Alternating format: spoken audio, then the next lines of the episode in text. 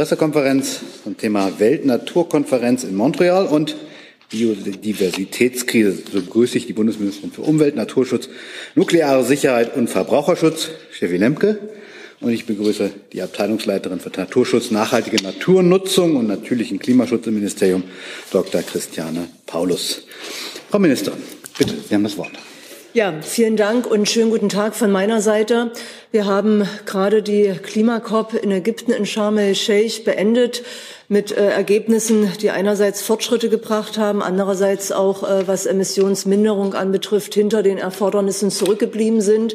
Und fast schon zeitgleich beginnt heute die Biodiversitätskonferenz oder ich nenne sie lieber die Weltnaturschutzkonferenz in Kanada in Montreal. Hier werden 196 Staaten zusammenkommen, um eine neue, ambitionierte globale Vereinbarung für den Schutz der biologischen Vielfalt zu treffen. Eine Vereinbarung, die letztendlich eine Trendwende bringen soll und bringen muss von der Zerstörung und Übernutzung der natürlichen Ressourcen hin zur Wiederherstellung von Natur. Ganz konkret, worum geht es in Montreal? Viele Menschen denken, glaube ich, wenn sie äh, biologische Vielfalt hören, immer noch an den äh, Schutz von Elefanten oder Tigern.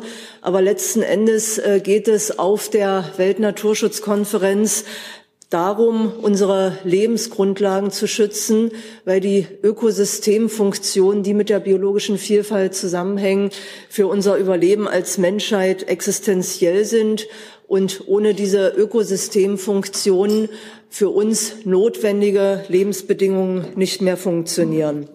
Wir verlieren biologische Vielfalt in einem schlimmen, schnellen Tempo bis zu 100 Mal schneller als im Schnitt der letzten 10 Millionen Jahre. Und das bedeutet im Klartext, dass es zu schnell für Anpassungsmechanismen von Ökosystemen, sei es Wälder, sei es Feuchtgebiete, sei es Meere oder Flüsse, vonstatten geht und auch zu schnell für uns. Der Verlust der biologischen Vielfalt ein Tempo erreicht hat, das Anpassung an diese natürlichen Veränderungsprozesse nicht mehr hinreichend gewährleistet eine Million der mindestens acht Millionen Tier- und Pflanzen- und Pilzarten, mit denen wir uns unseren Planeten teilen, sind vom Aussterben bedroht. Und jede von diesen Spezies hat ihre spezielle Funktion im Ökosystem, ist ein Teil des Netzes der biologischen Vielfalt, das ineinander greift und ineinander wirkt und mit jeder Spezies, die wir verlieren, schneiden wir quasi Löcher in dieses Netz. Und selbst die Wissenschaft kann uns nicht genau sagen, wie lange dieses Netz tragfähig bleibt für uns und natürlich auch für Tier- und Pflanzenarten, mit denen wir uns den Planeten teilen. Wir Menschen sind auf intakte Natur angewiesen, auf die Ökosystemleistung. Die Hälfte des globalen Bruttoinlandsproduktes hängt von den Leistungen der Natur ab. Um es nochmal zu illustrieren, in der Endkonsequenz produzieren Pflanzen den Sauerstoff, den wir zum Atmen benötigen, filtern Schadstoffe aus der Luft heraus, sehen Flüsse und ihre Auen mit den äh, Spezies, die dort leben, filtern unser Wasser quasi wie eine natürliche Kläranlage und Kleinstlebewesen und Insekten. Sie machen Böden fruchtbar und sind damit die Grundlage für die menschliche Nahrungsmittelproduktion und sie sind gleichzeitig Müllabfuhr für die Reststoffe. Die Bestäubungsleistungen kommen noch dazu. Wälder, aber auch Grünanlagen in Städten dämpfen Hitzewellen. Sie arbeiten quasi wie natürliche Klimaanlagen und sie schützen uns gegen Trockenheit, gegen Überschwemmungen, gegen Starkregen, da sie das Wasser in der Landschaft halten und nur Böden mit einer intakten biologischen Vielfalt haben auch diese Wasserspeicherfähigkeit. Außerdem hilft uns die Natur, helfen uns die natürlichen Ökosysteme gegen die Klimakrise. Moore, Seen und Gewässer können enorme Mengen an CO2 speichern, wenn sie in ihrer Ökosystemfunktion intakt sind. Diese für uns lebenswichtigen Funktionen zerstören wir gegenwärtig in einem rasanten, in einem atemberaubenden Tempo. Das geht auf Kosten unserer Generation, aber vor allem auch derjenigen Generationen, die nach uns kommen. Und das Gerichtsurteil des Bundesverfassungsgerichtes hat sich damals auf den Schutz der natürlichen Lebensgrundlagen bezogen. Das heißt einerseits Klimaschutz eingefordert, aber auch den Schutz der natürlichen Ressourcen, sprich der Natur insgesamt. Das heißt, es ist gut, dass jetzt in Montreal die internationale Staatengemeinschaft äh, zusammenkommt. Was sind meine Kernanliegen für diese Verhandlungen in Kanada? Ähm, das Wichtigste wird sein, dass es ein neuen globale, eine neue globale Vereinbarung, ein Global Biodiversity Framework dort gibt, das verabschiedet wird und dass alle, alle Hauptursachen des Artensterbens, des Artenaussterbens tatsächlich auch benennt. Welche das sind, hat der Weltbiodiversitätsrat identifiziert. Das heißt, die veränderte Nutzung von Land und von Meeren, die Übernutzung derselben, die Ausbeutung der Naturressourcen, die Klimakrise, aber auch die Ausbreitung invasiver Arten und die Umweltverschmutzung. Mit dem Bremsen dieser negativen Entwicklungen soll der transformative Wandel eingeleitet werden, den wir brauchen, um das Artenaussterben zu stoppen. Und dafür muss diese globale Vereinbarung drei essentielle Dinge enthalten. Erstens ehrgeizige Ziele, die aber messbar und verbindlich sein müssen. Eine reine Zielfestlegung wird nicht ausreichen. Zweitens wirksame Umsetzungs- und Kontrollmechanismen und drittens die notwendigen finanziellen Mittel. Zum ersten Punkt das Ziel oder die Ziele, das plakativste davon, was vielleicht auch äh, die Dramatik am stärksten zum Ausdruck bringt, ist das Ziel, 30 Prozent der Fläche an Land und auf den Weltmeeren bis 2030 unter Schutz zu stellen. Das würde global gesehen einer Verdopplung der Schutzfläche an Land und einer Vervierfachung auf dem Meer entsprechen. Diese Zielvorgabe muss aber, damit es nicht eine reine Zielvorgabe bleibt, mit Qualitätskriterien untermauert werden, um klarzustellen, wie dieser Schutz auszusehen hat. Das heißt, eine effektive Verwaltung, Qualitätsstandards, ein wirksames Management für die Einbeziehung der Bevölkerung vor Ort und hier vor allem der indigenen Gemeinschaften, die sehr häufig an den Plätzen mit der höchsten biologischen Vielfalt leben und lokale Gemeinschaften zu schützen. Außerdem ist es mir ein besonderes Anliegen, dass wir in Montreal auch darüber sprechen, dass Natur wiederhergestellt werden soll, weil wir vielerorts bereits so viele Ökosysteme und Biotope zerstört haben, dass wir nicht mehr nur über ihren Schutz, sondern auch über ihre Restaurierung, über Renaturierung sprechen müssen um natürliche Leistungen und Schutzfunktionen aufrechtzuerhalten. Ich unterstütze daher ganz ausdrücklich das Ziel der Europäischen Union, global mindestens drei Millionen Hektar äh, degradierter Ökosysteme an Land und auf dem Meer wieder herzustellen. Konkretes Beispiel wären abgeholzte Waldfläche, Waldflächen. Und diese Schutzgebiete dürfen keine einsamen Inseln bleiben. Das heißt, wir brauchen insgesamt mit der neuen globalen Vereinbarung konkrete Ziele für weniger Verschmutzung, für besseren Ressourcenschutz und Kreislaufwirtschaft. Das heißt, weniger neue Ressourcen zu verbrauchen, zur Reduktion des Nährstoffeintrags in Ökosysteme und zur Reduktion des Pestizideinsatzes in der Landwirtschaft. Die Ziele sind der eine bedeutende Punkt für den neuen globalen Rahmen. Das mindestens genauso wichtige Ziel muss vereinbart werden, wie diese ökologisch gesetzten Ziele umgesetzt und kontrolliert werden. Wir haben uns als Weltgemeinschaft schon einmal ehrgeizige Ziele für den Schutz der biologischen Vielfalt gesetzt mit den sogenannten Aichi-Zielen. Und es ist nicht gelungen, diese Ziele dann in der Realität tatsächlich umzusetzen, eben weil die Verbindlichkeit, weil die Umsetzungsschritte gefehlt haben. Und deshalb muss es diesmal gelingen, neben der Zielvereinbarung auch festzuzurren, dass es nationale Umsetzungspläne braucht, dass äh, sowohl von äh, den äh, Privatpersonen und Unternehmen, aber auch von den staatlichen Akteuren klar sein muss, wie diese Ziele in die Realität überführt werden. Dafür Indikatoren für eine regelmäßige und zuverlässige Berichterstattung festgelegt werden müssen.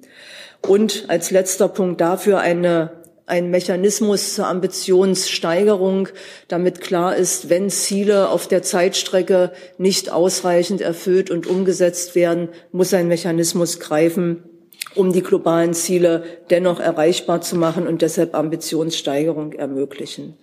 Mein dritter und letzter Punkt ist die Mobilisierung ausreichender Finanzmittel der Schutz und die Wiederherstellung von Ökosystemen kostet Geld. Er ist nicht zum Nulltarif zu haben. Deshalb müssen weltweit Finanzmittel mobilisiert werden aus Staatshaushalten und aus privaten Quellen, national und international. Deutschland hat seine Zusagen für die internationale Biodiversitätsfinanzierung bereits verdoppelt. Das heißt 1,5 Milliarden, die wir für die internationale Biodiversitätsfinanzierung ab spätestens 2025 zur Verfügung stellen. Das ist eine Zielmarke, äh, die auf internationaler Ebene Beachtung gefunden hat und die mir persönlich für die deutsche Verhandlungsführung äh, Rückenwind für die Verhandlungen in Montreal gibt. Der letzte Punkt ist, dass schädliche Subventionen, Biodiversitäts-, klimaschädliche Subventionen abgebaut und zurückgeführt werden müssen. Das ist sicherlich ebenfalls einer der schwierigen Punkte. Aber zusammengefasst, das ist mein Arbeitsprogramm für Montreal, für die Verhandlungen dort. Und ich will ehrlich hinzufügen, dass es sicherlich günstigere Zeitpunkte gegeben hat für multilaterale Abkommen für den ähm, Umwelt- und Naturschutz. Das heißt, die gegenwärtige geopolitische Situation ist äh, keine ideale Voraussetzung. Sowohl die Inflation als auch die Energiekrise erhöhen den Druck auf die Ausbeutung natürlicher Ressourcen. Und ich bleibe dennoch zuversichtlich, weil auf der anderen Seite der Handlungsdruck enorm angestiegen ist und auch das Bewusstsein dafür, dass wir neben der Klimakrise die Krise der Natur, die Krise des Artenaussterbens lösen müssen und diese beiden Krisen untrennbar miteinander verbunden sind.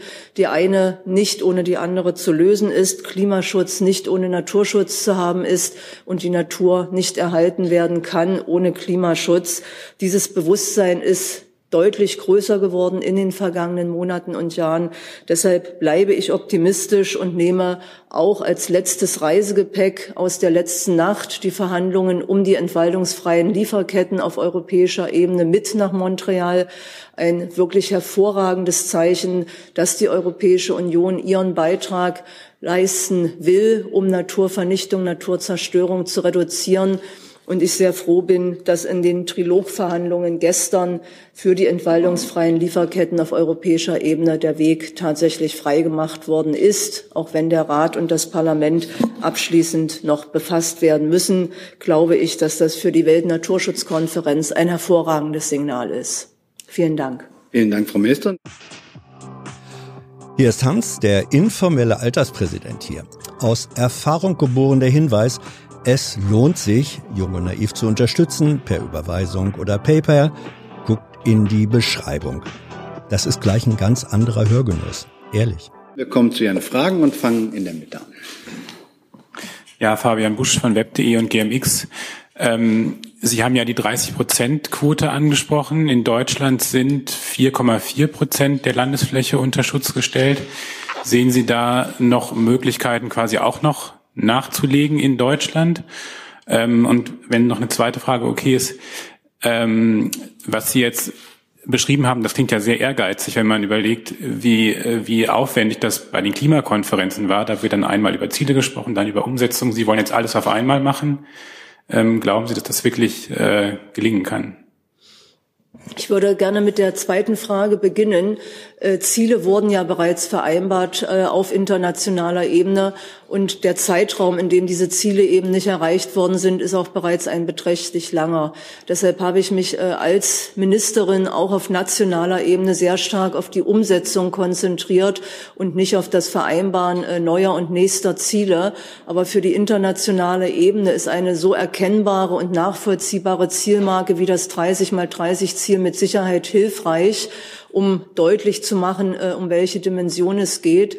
Die Konzentration meinerseits, aber auch äh, für Kommissar Sinkevicius, der für die Europäische Union die Verhandlungen führen wird, zielt ganz eindeutig auf Umsetzung und Implementierung. Das ist unser Hauptverhandlungspunkt, weil wir eben alleine mit dem Vereinbaren von Zielen keinen hinreichenden Fortschritt haben.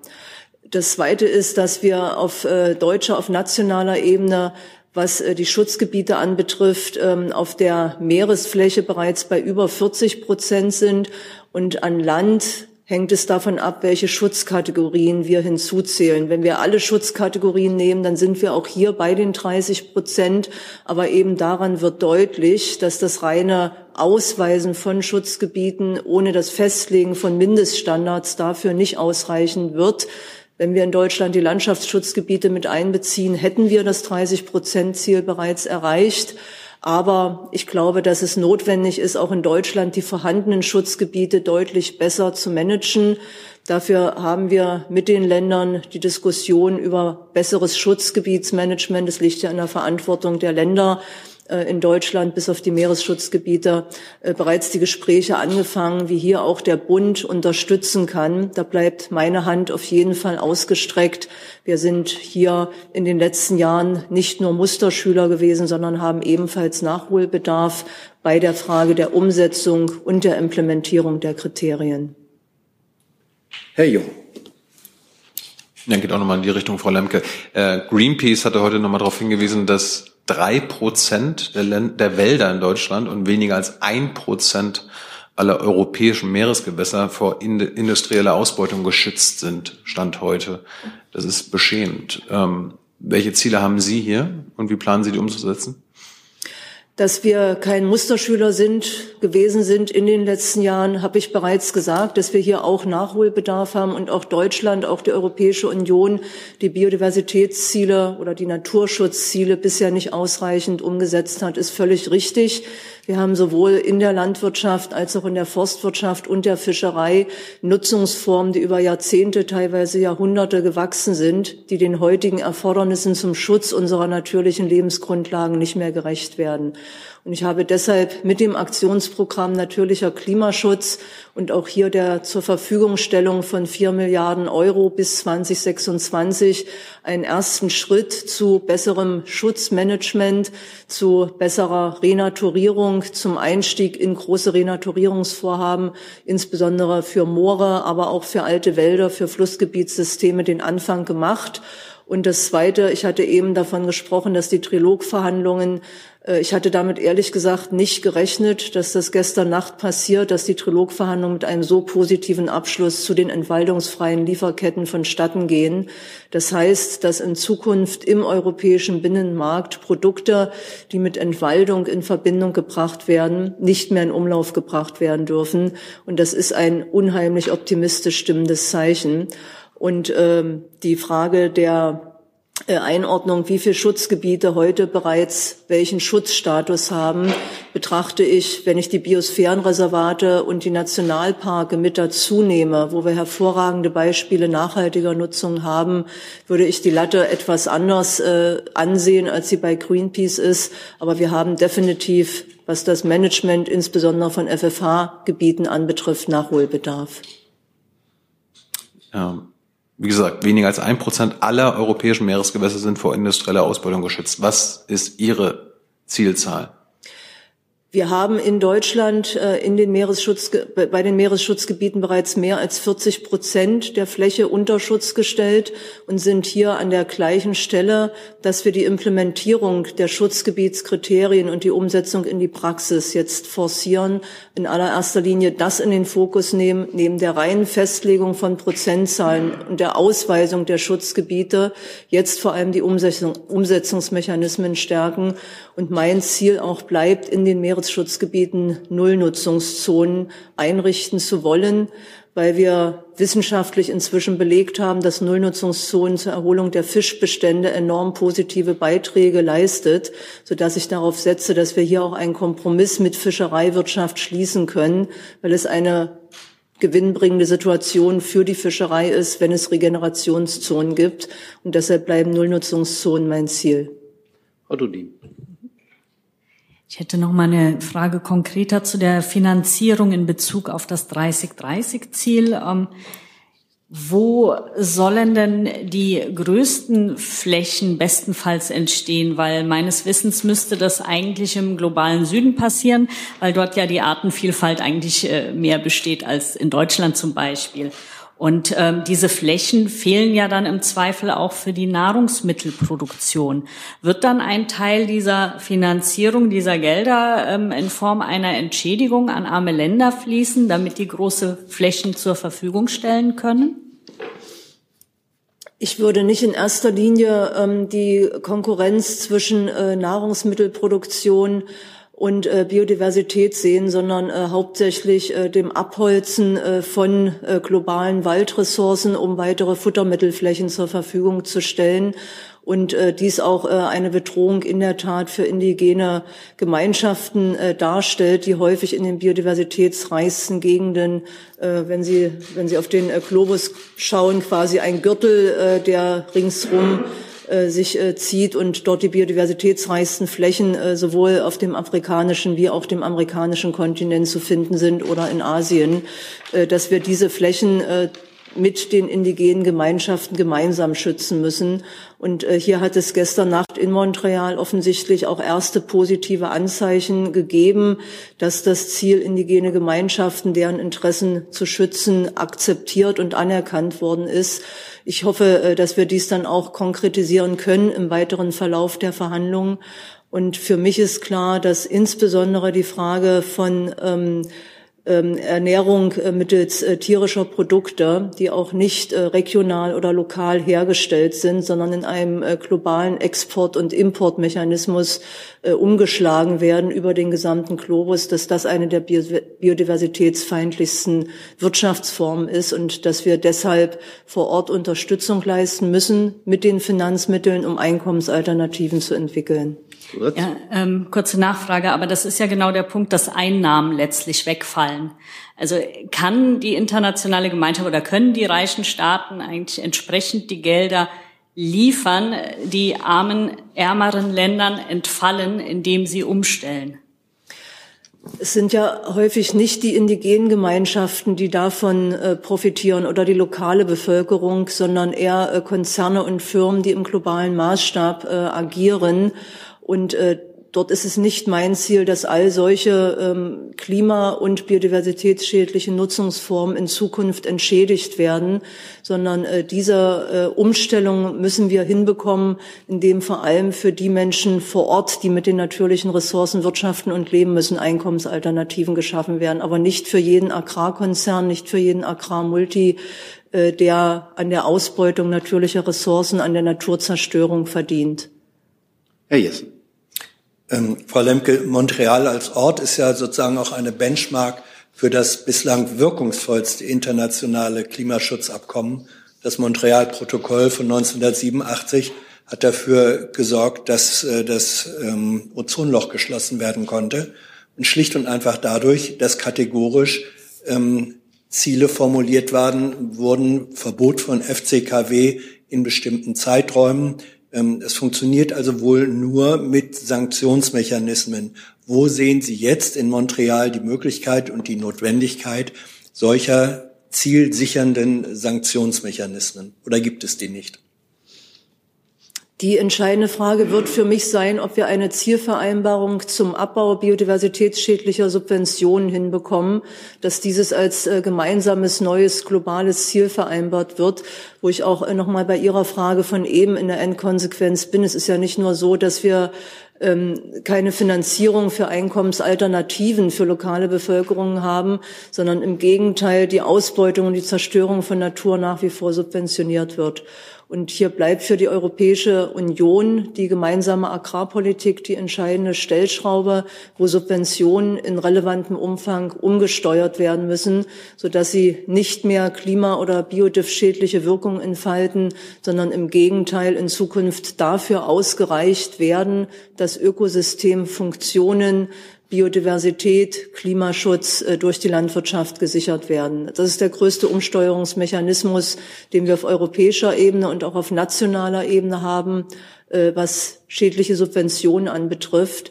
Und wenn wir in Montreal diesbezüglich eine globale Vereinbarung treffen, dass sich die Staaten dazu bekennen, diese Subventionen zurückzufahren, dann wäre das auch ein Handlungsauftrag für die Europäische Union und die anstehenden Verhandlungen über die nächste GAP.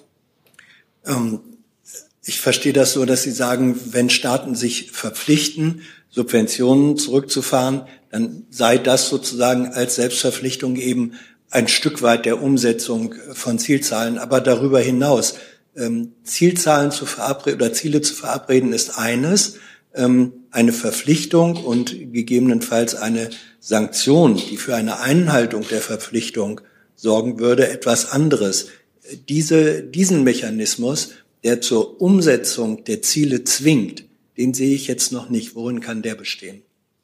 Ein solcher Mechanismus äh, ist nicht äh, konkret auf der Tagesordnung äh, für die jetzige COP. Ich glaube, dass es auch äh, in der gegenwärtigen Situation extrem schwierig wäre, ein solches Ziel durchzusetzen und äh, die Situation schwer mit dem damaligen Ozonloch und der Bedrohung einer sehr direkten und äh, konfrontativen Bedrohung durch das Ozonloch vergleichbar ist. Ich glaube, das macht nach wie vor die Schwierigkeit in der Diskussion um Naturschutz und biologische Vielfalt aus, dass der Verlust der biologischen Vielfalt für uns nicht gleichermaßen unmittelbar spürbar ist sie möglicherweise äh, merken, äh, unsere Generation möglicherweise merkt, dass es weniger Insekten, ähm, weniger Vögel, andere Arten gibt, aber keine unmittelbare und direkte Bedrohung sich für sie persönlich daraus ergibt, weil das zeitversetzt eintritt und die Klimakrise in meiner Wahrnehmung auch die große öffentliche Aufmerksamkeit erst erfahren hat, als hier in Europa Dürre und Waldbrände in dem Ausmaß der letzten drei und vier Sommer tatsächlich aufgetreten sind und das Bedrohungsszenario für viele Menschen unmittelbar erlebbar und spürbar geworden ist. Diese Disbalance macht, glaube ich, die Schwierigkeit aus für die Verhandlungen. Und ich will als letzte Anmerkung noch, und Frau Paulus würde mich gerne noch ergänzen, ähm, nochmal auf die entwaldungsfreien Lieferketten hinweisen. Wenn das, was gestern Nacht im Trilog vereinbart worden ist, tatsächlich vom Rat und vom Parlament so verabschiedet wird, haben wir im Hinblick auf den Stopp von globaler Entwaldung einen Gamechanger erreicht auf europäischer Ebene, der, da bin ich mir sicher, auch Ausstrahlung auf andere äh, Regionen der Erde haben wird. Frau Paulus. Ja, ich würde gerne noch mal kurz ergänzen, wie das System für den globalen Rahmen gedacht ist. Tatsächlich ist das kein völkerrechtlich verbindliches Abkommen. Aber es ist so, dass jedes Ziel von den 20 oder 22 Zielen. Ähm, nicht jedes ungefähr die Hälfte ist mit messbaren Zahlen und Indikatoren unterlegt. Das heißt, die Zielerreichung kann jederzeit gemessen werden. Dazu wird ein System von Monitoring, also von Datenerhebung, von Berichterstattung und dann auch ein äh, sogenannter Ambitionssteigerungsmechanismus vereinbart. Das heißt, wenn die Zielerreichung im Jahr, ähm, weiß ich nicht, 2027 nicht ausreichend ist, muss die Ambition gesteigert werden. Und das ist nicht sanktioniert, aber es ist natürlich trotzdem ähm, etwas anderes, als wenn man nur Ziele finanziert, ähm, formuliert und sagt, ja, dann gucken wir in zehn Jahren mal, mal äh, was daraus geworden ist. Also es ist schon ein klarer Mechanismus vorgesehen, um eben diesmal ähm, auch zu Ergebnissen zu kommen. Frau Kollegin, in der Mitte. Ja, Fatima Abbas, dpa. Äh, Frau Lemke, Experten sind ja sehr skeptisch, dass ähm, da es wirklich ähm, da, zu schaffen ist, dieses 30-Prozent-Ziel bis 2030 auch zu erreichen. Sie hatten ja eben die Dimensionen genannt. Es gibt da einige Länder, die besonders bremsen. Also neben den asiatischen Staaten wird auch immer Russland äh, genannt. Also nun wissen wir, wie die Gemengelage aktuell mit Russland äh, so, ähm, wie, wie da aktuell die Gemengelage Gemengelage ist. Das ist nicht einfacher geworden. Wo sehen Sie denn da überhaupt äh, Kompromisslinien und äh, betrügt man sich da nicht selber, wenn man sagt, äh, wir werden da jetzt vorankommen? Das ist die eine Frage. Und die andere, ähm, werden Sie da vielleicht Kompromisse bei, den, bei der Qualität machen müssen? Also, dass man sagt, man weicht dieses 30 Prozent Ziel vielleicht auch auf, um voranzukommen. Danke. Ähm, ich glaube, dass erstens das 30 äh, mal 30 Ziel eine so hohe Symbolkraft inzwischen erreicht hat. Ähm, es, steht quasi stellvertretend äh, für den Schutz von Natur im globalen Diskurs inzwischen, dass ich mir nicht vorstellen kann, dass die chinesische Präsidentschaft von sich aus von diesem Ziel Abstand nimmt. Ich gebe zu, ich weiß es nicht. Äh, die Verhältnisse, ich muss Ihnen das hier nicht im Detail erläutern, äh, für solche multilateralen Abkommen sind im Moment definitiv schwieriger als äh, vor fünf oder vor zehn Jahren, als das Paris-Abkommen beschlossen worden ist. Dennoch gibt es ähm, Anzeichen von die mir Optimismus im Vorfeld der Konferenz oder mit dem heutigen Start geben. Das ist zum einen, dass jetzt in der auch gestrigen Nacht der Arbeitsauftrag äh, geeint werden konnte und auch äh, trotz Widerständen von Russland und beispielsweise Bolivien anfangs es jetzt möglich geworden ist, dass der Bericht der informellen Arbeitsgruppe vom September jetzt zu den GBF-Elementen, also äh, globaler Biodiversitätsrahmen, als Verhandlungsgrundlage genutzt werden kann. Oder im Klartext, es gibt jetzt einen Text, der als Verhandlungs Text tatsächlich geeint ist, der vorhanden ist, der noch viele Konflikte äh, und äh, Probleme enthält. Aber zumindest diesen Schritt, der im September nicht möglich gewesen ist, äh, der konnte gestern Nacht äh, erreicht werden. Und das unter äh, Zustimmung von Russland. Und ähm, von daher haben wir keine andere Chance als jetzt in Montreal, als Europäische Union, als Nationalstaaten. Wir haben die High Ambition Coalition, das heißt ein Zusammenschluss äh, von vielen Staaten, die sich für ambitionierte Ziele gemeinsam einsetzen, wo auch Länder des globalen Südens dabei sind, nicht nur Industriestaaten, äh, diese Chance von Montreal zu nutzen, um einen Schritt vorwärts beim globalen Naturschutz zu kommen. Ob es gelingt, wissen wir am 19. oder 20. Dezember.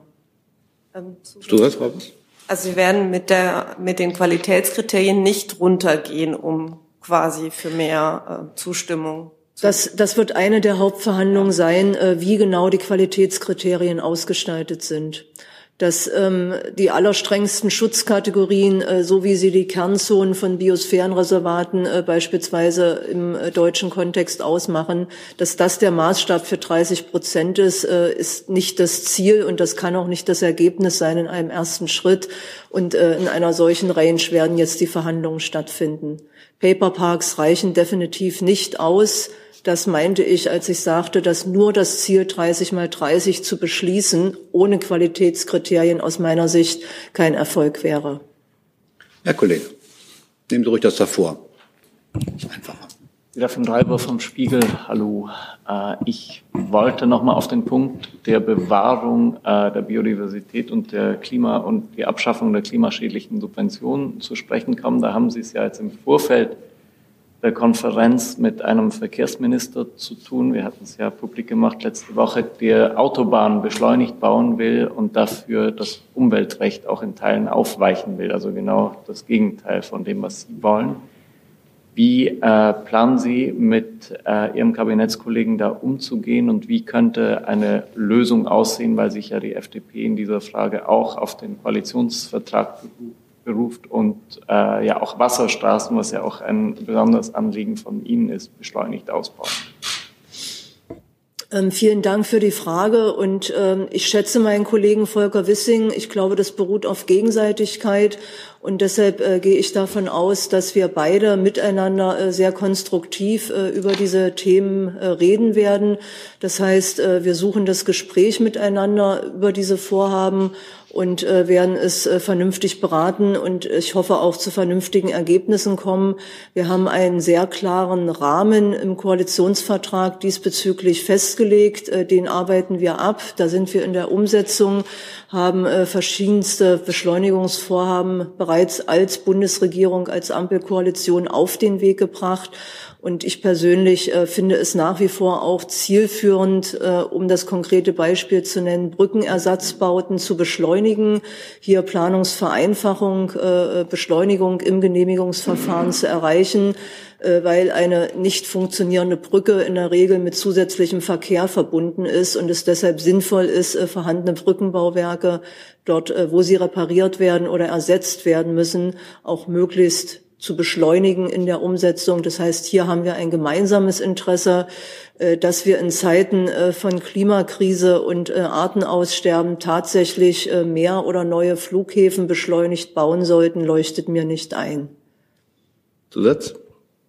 Jetzt sagen Sie Brücken, Herr Wissing sagt Autobahn, A100, A20. Beide berufen Sie sich auf den Koalitionsvertrag. Wer hat denn jetzt recht? Der Koalitionsvertrag sagt aus, dass wir Planungsverfahren generell beschleunigen wollen.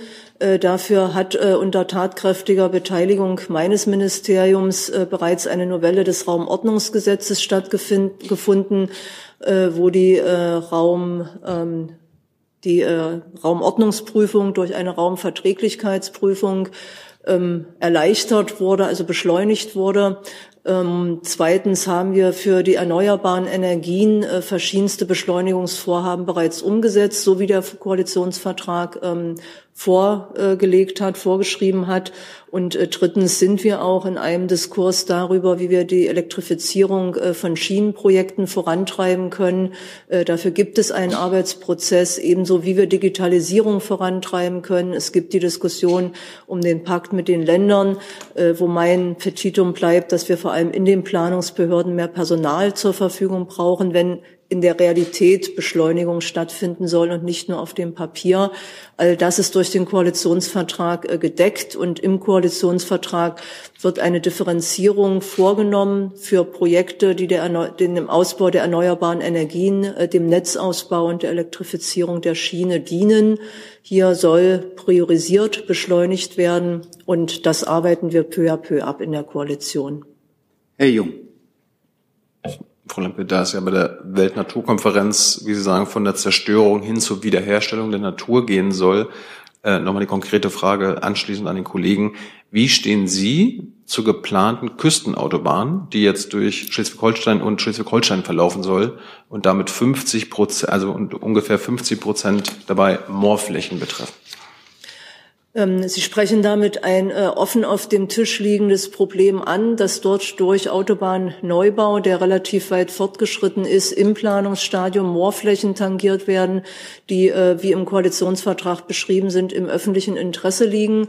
Die Koalition hat deshalb, weil das eine Vielzahl von Projekten anbetrifft, äh, miteinander vereinbart, dass äh, der Bundesverkehrswegeplan unter Klimagesichtspunkten überarbeitet werden muss. Diese Überarbeitung steht an und steht aus.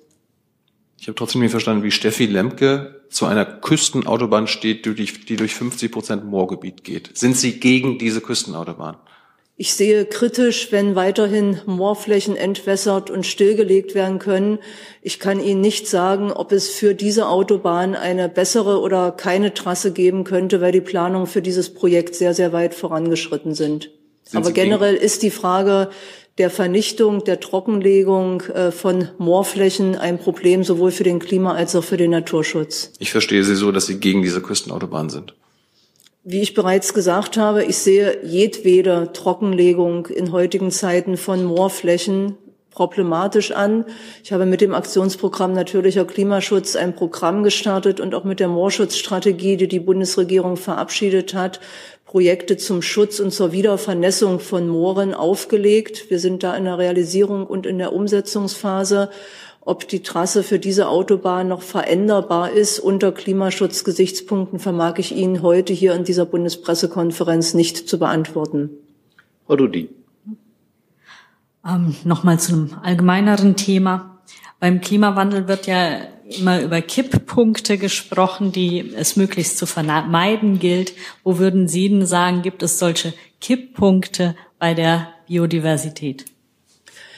Die äh, Kipppunkte bei der Biodiversität äh, liegen einerseits in der im quantitativen Schwund von äh, biologischer Vielfalt oder um es zu übersetzen von schierer Biomasse.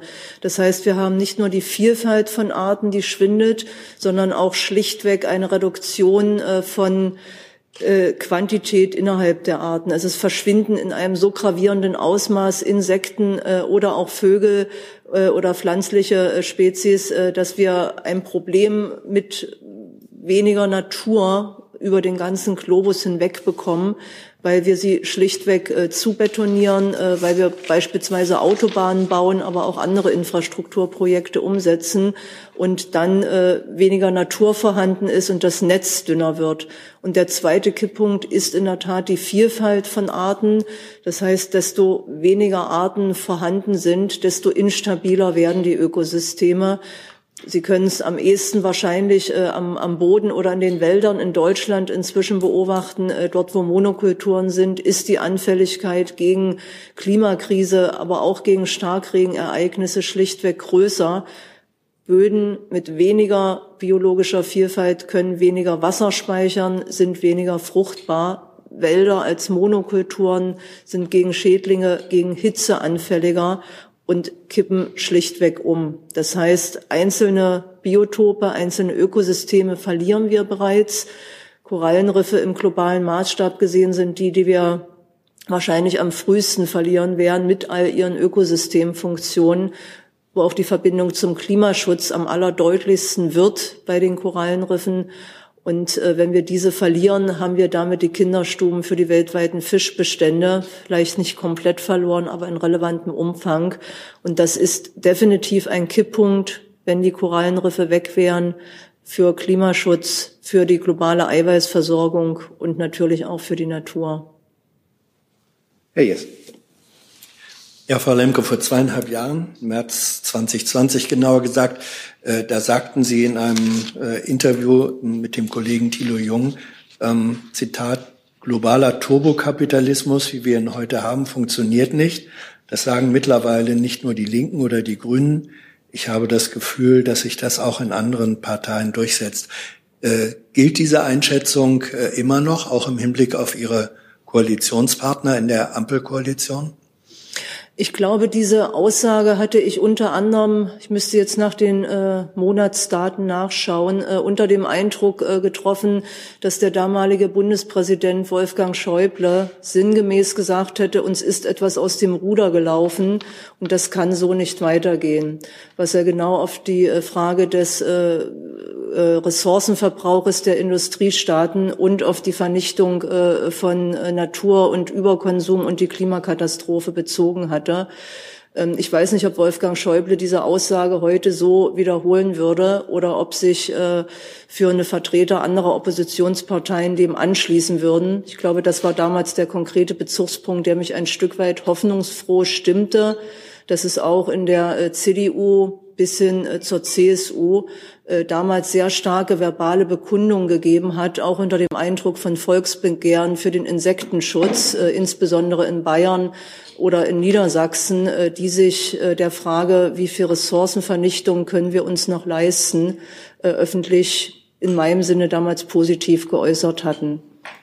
Nachfrage, äh, ich glaube, Wolfgang, Sie meinten Bundestagspräsident. Bundestag, habe ich Bundespräsident, Entschuldigung, glaub, Bundestagspräsident, ja, ja. Versprecher, ja, sorry. Ähm, ich hatte es in Erinnerung, können wir nicht klären, dass der Anlass äh, sozusagen weitergefasst war. Aber wenn Sie ähm, das sozusagen jetzt in Beziehung setzen zu jüngsten Äußerungen des Bundeskanzlers, der vor vier Tagen gesagt hat, äh, man müsse den Begriff der Nachhaltigkeit äh, anders definieren oder erzählen. Äh, Nachhaltigkeit könne nun mal nicht mit Verzicht gleichgesetzt werden. Ähm, ist das nicht eine Form von Öffnung ähm, des Begriffs, äh, die dann genau kontraproduktiv zu dem läuft, was Sie eigentlich für richtig halten? Ich glaube, die Verzichtsdebatte im Zusammenhang mit Nachhaltigkeit äh, ist äh, inzwischen Jahre alt und äh, wurde von äh, verschiedenen äh, Bundeskanzlern bereits äh, befördert und befeuert. Äh, mir geht es ja darum, äh, dass wir etwas gewinnen, äh, dass wir gewinnen, dass wir unseren Enkeln und Urenkeln eine lebenswerte Welt hinterlassen, dass wir ihnen Ressourcen, die sie nutzen können, hinterlassen und dass wir ihnen Ökosystemfunktionen hinterlassen, die für sie Nahrungsmittelproduktion und andere menschliche Nutzungen auch noch ermöglichen wenn wahrscheinlich auch nicht mehr in dem Umfang, wie unsere Generation das äh, tun konnten. Ich betrachte das, meinen Kindern, äh, unseren Enkeln, unseren Urenkeln etwas zu hinterlassen, nicht als Verzicht, sondern als Gewinn.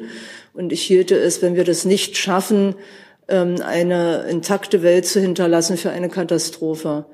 Und äh, von daher halte ich mich daran, äh, dass Olaf Scholz äh, für die jetzt anstehende Biodiff, äh, für die Weltnaturschutzkonferenz äh, persönlich, und es war ihm ein Anliegen, das persönlich zu machen, auf der UN-Generalversammlung im September 1,5 Milliarden Euro für die globale Biodiversitätsfinanzierung zur Verfügung gestellt hat für die deutsche Bundesregierung. Das ist eine Verdopplung des bisherigen Beitrages und es gab äh, durchaus auch Zweifel an der Aussage von Angela Merkel, ob die 700 Millionen tatsächlich mobilisiert werden.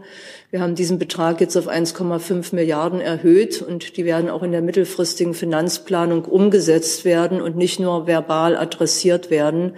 Und äh, da nehme ich den Bundeskanzler beim Wort und das ist ein Wort und er hat sich in diesem Pledge, als er diese Zusage, diese Finanzzusage gemacht hat, auch sehr positiv zum Schutz der Natur äh, verhalten und ähm, dass es ein Ringen ist und ein Zielkonflikt an vielen Stellen ist, äh, das wissen wir und äh, damit werden wir auch noch weitere äh, Kontroversen innerhalb der Regierung in den nächsten Monaten und Jahren austragen müssen. Herr Kollege nochmal. Frau Lemke, ich möchte äh, die Bemühungen vor der COP noch einmal regional runterbrechen und mit einer Frage anschließen, die äh, gewissermaßen Ihre Heimat betrifft, und zwar den Gipsabbau äh, im Harz, der zurzeit kontrovers diskutiert wird. Dort geht es ja darum, dass ähm, in der Gegend des Südharzes äh, Gips abgebaut werden soll, auch unter Billigung des Umweltministeriums in Magdeburg. Mich würde interessieren, wie ähm, sehen Sie dass wenn zugunsten von äh, Baustoffen, die wir ja auch brauchen, um das ähm, in der Koalition vereinbarte Ziel des Wohnungsbaus ähm, einzuhalten, dort ähm, Abstriche gemacht werden in geologisch wie biologisch äh, schützenswerten Gebieten. Ich kann äh, diesbezüglich gerne noch mal äh, an die Frage von Herrn Jung zum Autobahnbau anschließen. Äh, die Bundesumweltministerin kann nicht versprechen, dass ab morgen keinerlei naturschädliche Nutzungen mehr in Deutschland oder gar darüber hinaus stattfinden können, weil wir äh, viele Abbauvorhaben haben, viele Infrastrukturprojekte haben, äh, die naturschädlich sind, aber die dennoch entweder bereits genehmigt sind äh, oder wo ein Umsteuern nicht mehr möglich sein kann. Äh, ich kann es jetzt für das konkrete Abbauvorhaben nicht benennen. Ich bin über die Planungsdetails äh, nicht im Bilde, aber die Diskussion über Gipsabbau äh, im Südharz ist viele, viele Jahre alt. Und äh, der Ausweg aus diesem Zielkonflikt kann aus meiner Sicht nur in der Kreislaufwirtschaft liegen. Das heißt, generell Ressourcenverbrauch dadurch zu reduzieren, dass wir in mehr Recycling, in weniger Verbrauch neuer, frischer Ressourcen eintreten und es endlich schaffen, von einer linearen Rohstoffnutzung, von einer linearen Wirtschaft äh, hinzukommen zur Kreislaufwirtschaft, äh, weil ansonsten mit den gegenwärtigen Stoffströmen äh, der Naturverbrauch und die Naturzerstörung nicht schnell genug aufgehalten werden können. Und da sehe ich äh, durchaus auch mutmachende Zeichen, äh, dass sich dem Unternehmen stärker öffnen, weil Ressourcen teurer werden, weil Ressourcen knapper werden, weil Lieferketten nicht mehr so wie vor fünf Jahren funktionieren. Und das Nachdenken darüber, dass wir immer in dem Moment, wo ein Produkt äh, generiert wurde, äh, damit auch Ressourcen für die Wiederverwendung letztendlich schon äh, regeneriert haben, dass dieses Denken äh, doch äh, stärker wird. Und ich hoffe, dass es schnell genug stärker wird. Herr Jung. Da Sie Kreislaufwirtschaft ja angesprochen haben, wird es denn bei der Konferenz äh, um die Hauptursache gehen? Also die laut Weltklimarat, laut, laut Club of Rome, laut ihm selbst, der globale äh, das globale turbokapitalistische Wachstum ist, wird es darum gehen bei der Konferenz? Wird das auf den Tisch kommen? Das war bei der COP ja nicht der Fall. Es ist bereits auf dem Tisch durch den Verhandlungsrahmen, über den wir diskutieren, mit dem Abbau von umweltschädlichen Subventionen, von biodiversitätsschädlichen Subventionen und äh, auch Kreislaufwirtschaft äh, liegt bei den Verhandlungen mit auf dem Tisch. Das heißt, es ist ein Thema, was dort eine Rolle spielt. Ich habe mich auch äh, in Sharm el-Sheikh äh, unter anderem mit einem Side-Event zur Kreislaufwirtschaft bemüht, dieses Thema dort mit zu implementieren. Und es hat, ähm, ich würde sagen, zumindest Beachtung bis Erwähnung gefunden. Wir sind bei Kreislaufwirtschaft definitiv noch nicht auf dem Pfad, den wir brauchen. Aber der Druck für diesen Bereich, also ähm, mehr ähm, Recycling, mehr Wiederverwendung, äh, mehr Ökodesign bei der, beim Produkte kreieren, äh, beim Produktionszyklus, äh, das sehe ich schon, dass das sowohl in Ägypten äh, als auch jetzt in Ägypten bereits mehr Aufmerksamkeit gefunden hat als in der Vergangenheit und auch in Kanada aufmerksam finden, Aufmerksamkeit finden wird. So wird's. Und äh, zum Ende oder im Abbau der klimaschädlichen Subventionen, wie werden Sie da als deutsche Umweltministerin in irgendeiner Weise glaubwürdig auftreten können, wenn bisher keine einzige klimaschädliche Subvention beendet wurde oder äh, outgefadet wurde. Stattdessen haben sie ja den Tankrabatt auch mit beschlossen. Ist ja, das nicht unglaubwürdig?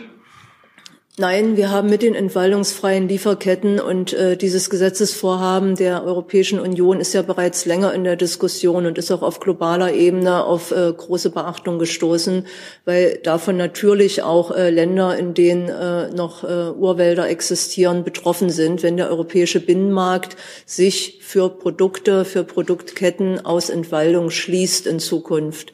Das ist äh, vielleicht nicht eine Subvention, die direkt abgebaut wird, aber es ist ein, eine Sanktion, um vielleicht äh, in Ihrem Bild zu bleiben, äh, die dazu führen wird, dass Entwaldung weltweit ähm, äh, von europäischer Seite aus nicht mehr unterstützt und nicht mehr toleriert wird.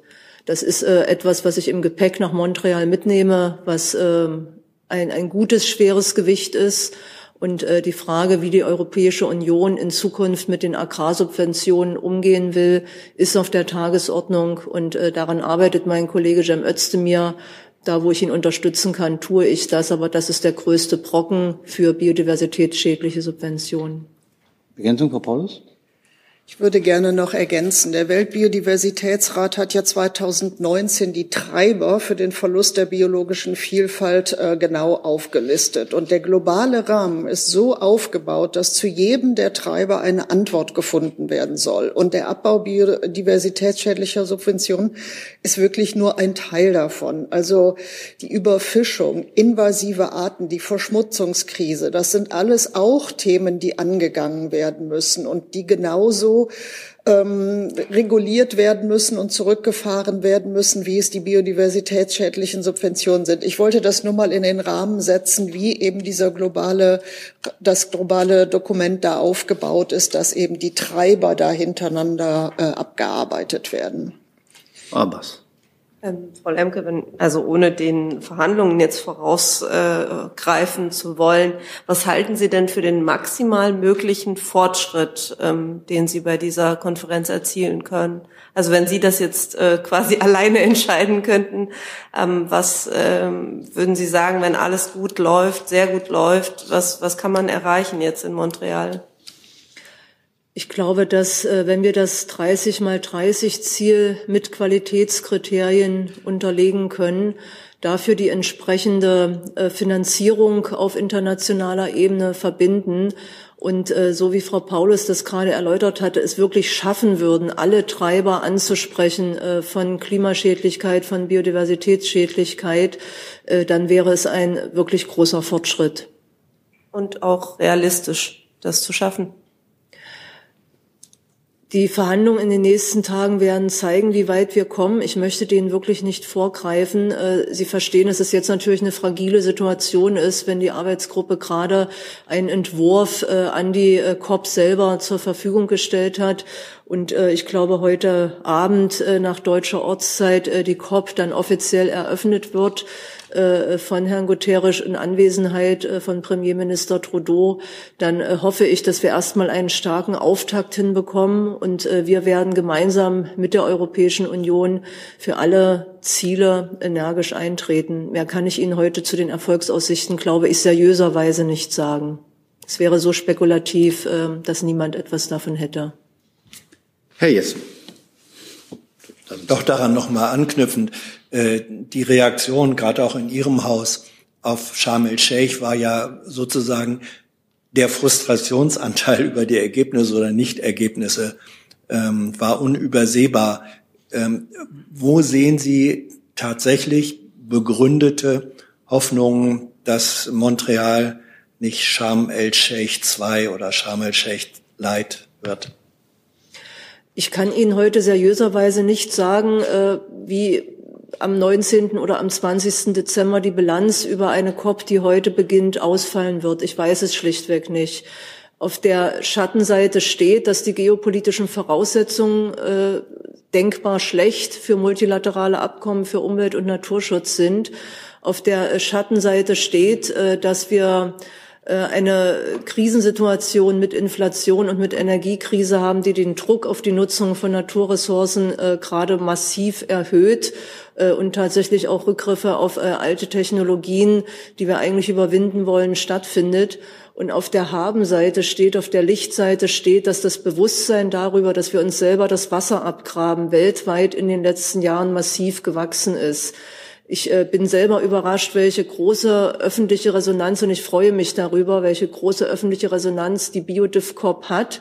Es werden äh, über 100 äh, Minister für die BiodivCorp anreisen.